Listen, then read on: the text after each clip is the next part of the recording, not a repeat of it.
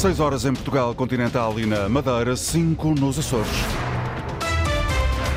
Em destaque nas notícias. O Supremo Tribunal confirma a condenação de Ricardo Salgado, oito anos de cadeia mas se ficar comprovada a doença de Alzheimer, pode não ir para a prisão, adiantam a SIC Notícias e o Correio da Manhã. Joe Biden admite que a morte de mais de uma centena de palestinianos que, diz o Hamas, aguardavam em fila por alimentos em Gaza, vai complicar as negociações para um cessar-fogo. Washington está a investigar o que se passou, há versões contraditórias. O Conselho de Segurança das Nações Unidas vai reunir de urgência. G20, o Ministro das Finanças fala em amplo consenso na Cimeira para taxar as grandes fortunas com um imposto global. Taça de Portugal, o Futebol do Porto Porto está nas meias finais. De momento, 11 graus no Porto, 14 em Lisboa, 15 Ponta Delgada, Faro 18, 20 no Funchal. As notícias com Miguel Soares. Operação Marquês. O Supremo Tribunal de Justiça confirma oito anos de cadeia para Ricardo Salgado. Na decisão eh, do recurso, os juízes admitem, no entanto, que o antigo banqueiro possa não ir para a prisão caso confirme a doença de Alzheimer, confirmou, entretanto, a redação da Antena 1. Foram precisos 31 anos para o padre Federico ter sido demitido do Estado clerical. A decisão foi decretada pelo Papa Francisco, anuncia a Diocese do Funchal. Frederico Cunha foi condenado na Madeira a 13 anos de prisão em 1993 por homicídio e abuso sexual de menor. A instituição esclarece que, uma vez que o paradeiro de Frederico Cunha desconhecido, resolveu tornar pública a decisão do Papa no sítio oficial da Diocese. Joe Biden reconhece que o ataque de hoje em Gaza vai dificultar as conversações em torno de um possível cessar-fogo. O Hamas acusa Israel de matar mais de uma centena de pessoas e de causar centenas de feridos enquanto aguardavam numa fila por alimentos. A versão de Israel é outra, de que os soldados dispararam sobre um pequeno grupo de pessoas que se aproximaram dos militares. O presidente dos Estados Unidos sublinha as versões contraditórias e que está a ser investigado, mas não perde a esperança, apesar das dificuldades acrescidas, num possível cessar-fogo. Estive ao telefone com pessoas na região e provavelmente não vai ser possível um cessar-fogo temporário até segunda-feira, mas tenho essa esperança. Em relação ao que aconteceu, há duas versões contraditórias. Estamos a analisar esses relatos. Ainda não tenho uma resposta.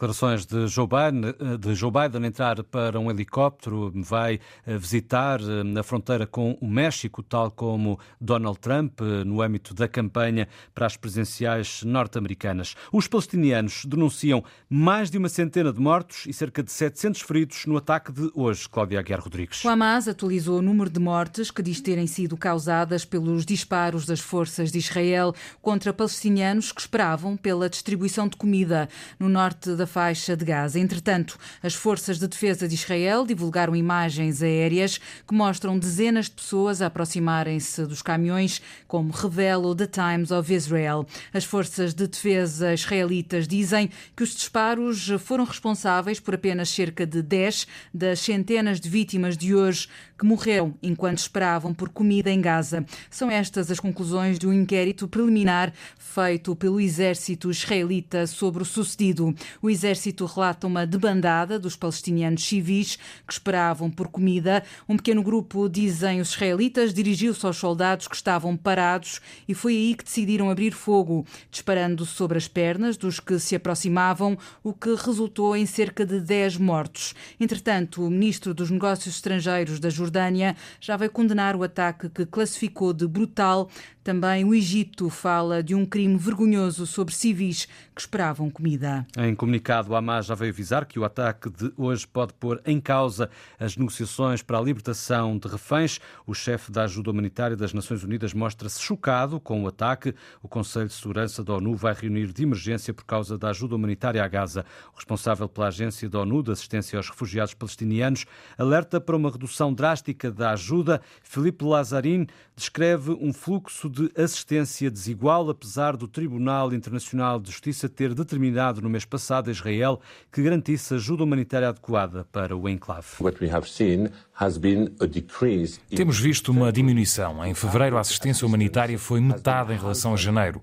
Os problemas que temos são procedimentos administrativos muito difíceis por parte do Egito e de Israel, mas também temos visto ao longo das últimas semanas a principal passagem de Kerem Shalom ser frequentemente encerrada.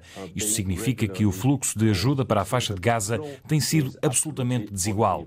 E como a assistência que chega a Gaza é tão pequena comparada com a imensidão das necessidades, isso também cria situações desesperadas e caóticas, com os comboios de ajuda que entram em Gaza a serem muitas vezes saqueados.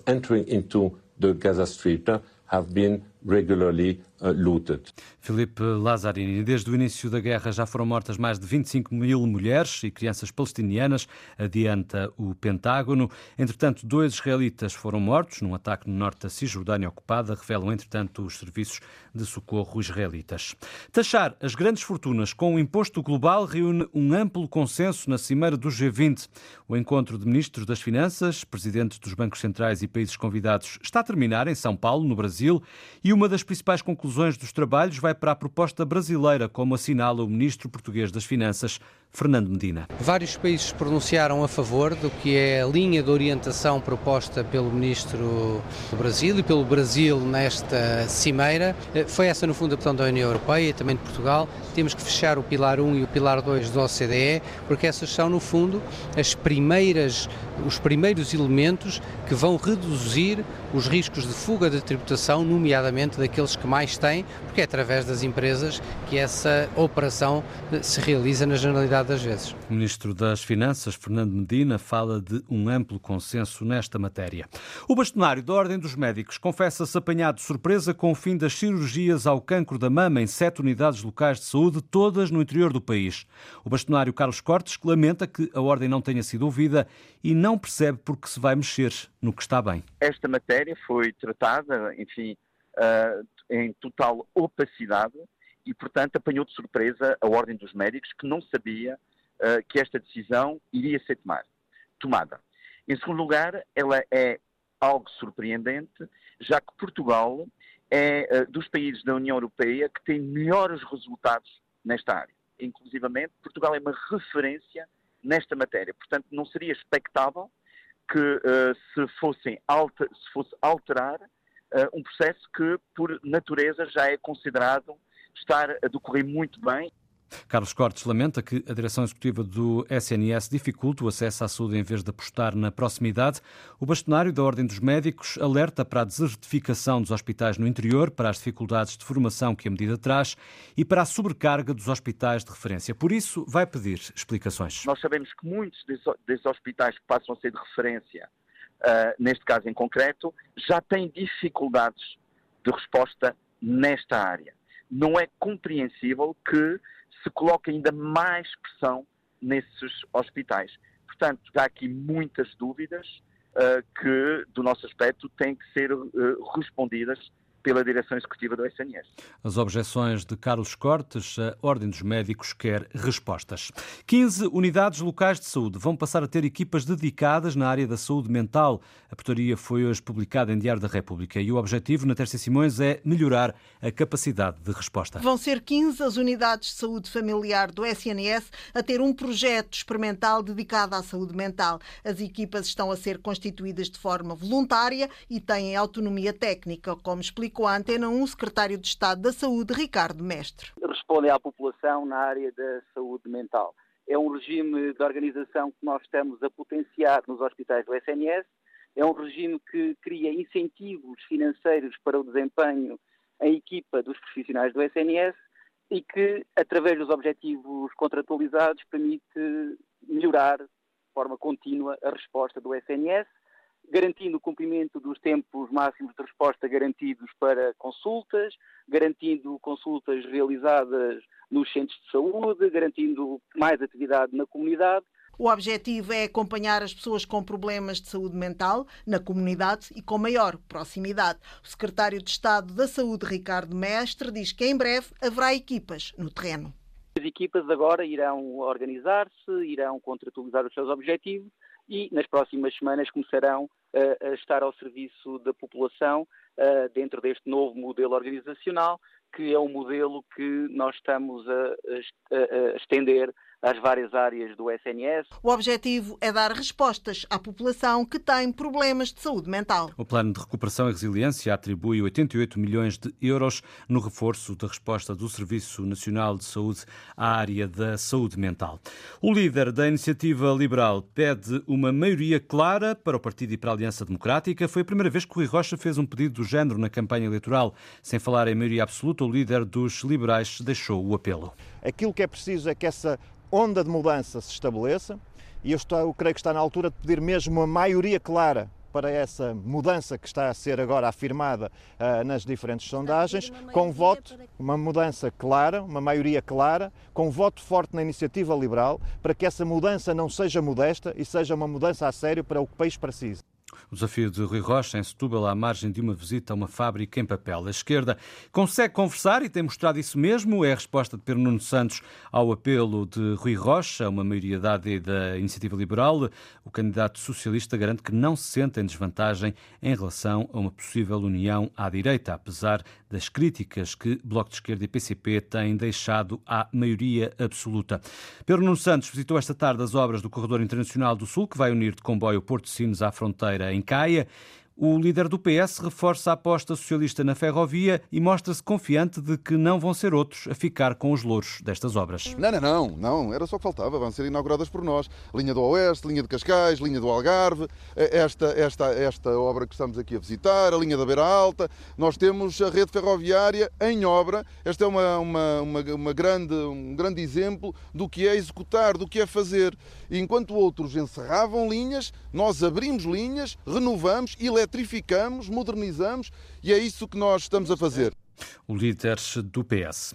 A Polícia Judiciária deteve um dos mais influentes narcotraficantes da cidade do Porto. Era procurado pela Justiça pela prática dos crimes de associação criminosa, tráfico agravado, estupefacientes e branqueamento. O homem de 38 anos, considerado perigoso, diz a Polícia Judiciária em comunicado, estará ligado à distribuição de cocaína e heroína pelos principais revendedores e ao abastecimento dos mercados de droga instalados nos bairros sociais mais problemáticos da Invicta. O detido vai ser presente a primeiro interrogatório judicial para a aplicação das medidas de coação. A PJ faz ainda saber que identificou e deteve no aeroporto Francisco Sá Carneiro, no Porto, dois homens de 34 e 52 anos eh, de idade, suspeitos de crime de tráfico de estupefacientes agravado.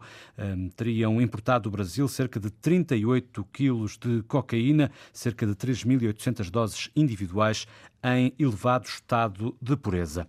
A OCDE, a Organização para a Cooperação e Desenvolvimento Económico, anunciou hoje a nomeação do antigo Ministro da Economia Álvaro Santos Pereira como economista-chefe da instituição. A OCDE adianta em comunicado que a nomeação tem efeitos a partir de dia 1 de junho. O Porto deu a volta ao marcador, está nas meias finais da Taça de Portugal, 2-1 frente ao Santa Clara o resultado final da partida que tinha sido adiada por causa do mau tempo. O Porto entrou a perder por 1-0 um eh, no início eh, destes minutos de hoje, mas acabou por dar-se volta ao resultado, o que, hum, da parte do treinador Sérgio Conceição, faz com que os jogadores mereçam elogios, apesar de terem entrado com o pé esquerdo. Num minuto sofremos dois golos, um a acabar em Barcelos e outro, e outro aqui hoje. São situações que temos, temos que corrigir, mas também há algum mérito do adversário. Mas a equipa, a equipa esteve, esteve tranquila no sentido de perceber o que, é que, o que é que não estávamos a fazer, porque estávamos a jogar não só contra 11, era com o vento também porque ainda agora apanhei um processo uh, por dizer isto no final do Rio Ave uh, e o 12 segundo uh, elemento que pode interferir na nossa dificuldade pode ser o vento, a chuva, como foi aqui nos Açores há umas semanas atrás. Fizemos dois golos. É verdade que numa outra situação podíamos ter feito mais um ou outro golo. O Santarém também teve aqui a situação de bola, bola no posto, salvo erro. Uma, uma, boa vitória, não nos dá nada, é mais uma batalha que nos mete nas meias finais da Taça de Portugal. Declarações de Sérgio Conceição à Sport TV, missão cumprida nos Açores. O Porto está nas meias finais da Taça de Portugal, onde já estão Benfica e Sporting. As duas equipas encontram-se logo à noite, a partir das 8h45, para esse Sporting Benfica que vai ser acompanhado aqui na Antena 1. Miguel Soares, as notícias na Antena 1, RDP Internacional, Antena 1 Madeira e Antena 1 Açores, em permanência na internet, notícias.rtp.pt.